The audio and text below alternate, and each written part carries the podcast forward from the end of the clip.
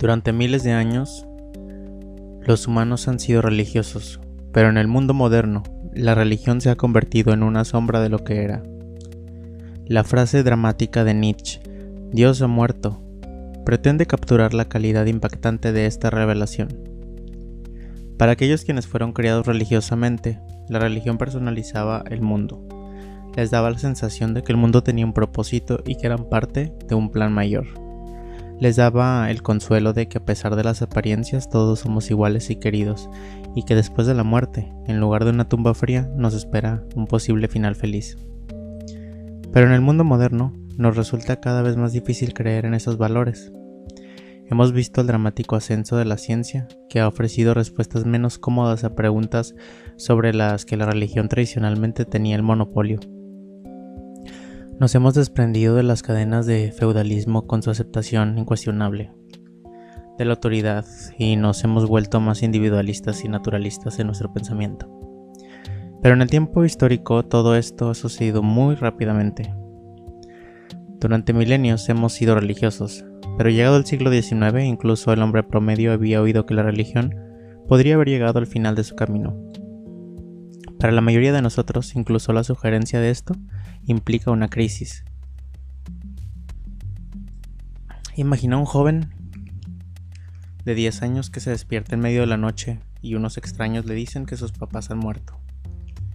De repente es huérfano. Desde que tiene memoria, su madre y su padre estuvieron presentes en su vida, cuidándolo guiándolo. Ahora se han ido y esté listo o no, es empujado a entrar solo en el mundo. ¿Cómo maneja el joven adolescente esa transición repentina? Culturalmente, dice Nietzsche, somos como ese joven adolescente. Desde que tenemos memoria, nuestra sociedad ha confiado en Dios, el Padre, para cuidar de nosotros. Pero ahora de repente nos quedamos huérfanos. Nos despertamos una mañana para descubrir que en el fondo de nuestro corazón las ingenuas creencias religiosas de nuestra infancia se han marchitado. Así que ahora, nos guste o no, una pregunta surge en nuestra mente. ¿Cómo enfrentamos la posibilidad de un mundo sin Dios y sin religión?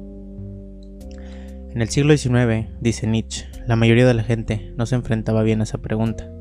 La mayoría de la gente evita el tema, sintiendo que incluso plantearlo sería entrar en territorio peligroso. La vida sin religión es demasiado aterradora para contemplarla, por lo que se retiran a una zona segura de creencias y repiten nerviosamente las fórmulas que han aprendido sobre la fe. Ligeramente mejores para Nietzsche, pero no mucho, son los socialistas del siglo XIX. El socialismo está en ascenso, Muchos socialistas aceptan que Dios está muerto, pero se preocupan porque el Estado tome el lugar de Dios y los cuide. El Estado poderoso nos proveerá y nos dirá qué hacer en contra de la gente mala en el mundo. Piénselo de esta manera. La tradición judeocristiana dice que este es un mundo de pecado y que en él los débiles sufren a manos de los fuertes, que todos debemos ser desinteresados y servir a Dios y a los demás, especialmente los enfermos y desamparados, y que en el futuro, un mundo ideal habrá en el cielo, el león se acostará con el cordero, y el gran poder de Dios traerá salvación a los mansos y juicio a los malvados. La tradición socialista dice que es un mundo de malvada explotación en el que los fuertes se aprovechan de los débiles pero todos debemos ser desinteresados y sacrificarnos por el bien de los demás, especialmente de los necesitados. Tanto en la religión como en el socialismo glorifican así la debilidad y la necesidad. Ambos retroceden ante el mundo como duro, desigual, severo. Ambos huyen a un reino futuro imaginario donde pueden sentirse seguros. Ambos dicen, sea un buen chico, sea una buena chica, comparte, siente pena por la gente pequeña, y ambos buscan desesperadamente a alguien que los cuide, ya sea Dios o el Estado.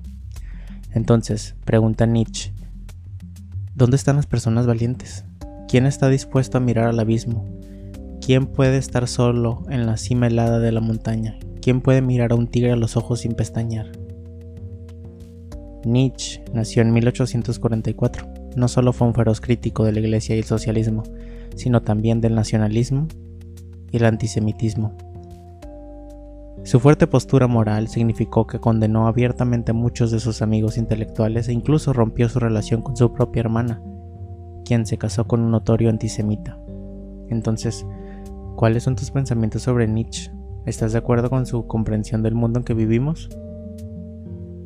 Para obtener más información sobre este hombre extraordinario y su impacto en nuestra sociedad, puedes consultar las descripciones que agregué en la descripción de este capítulo.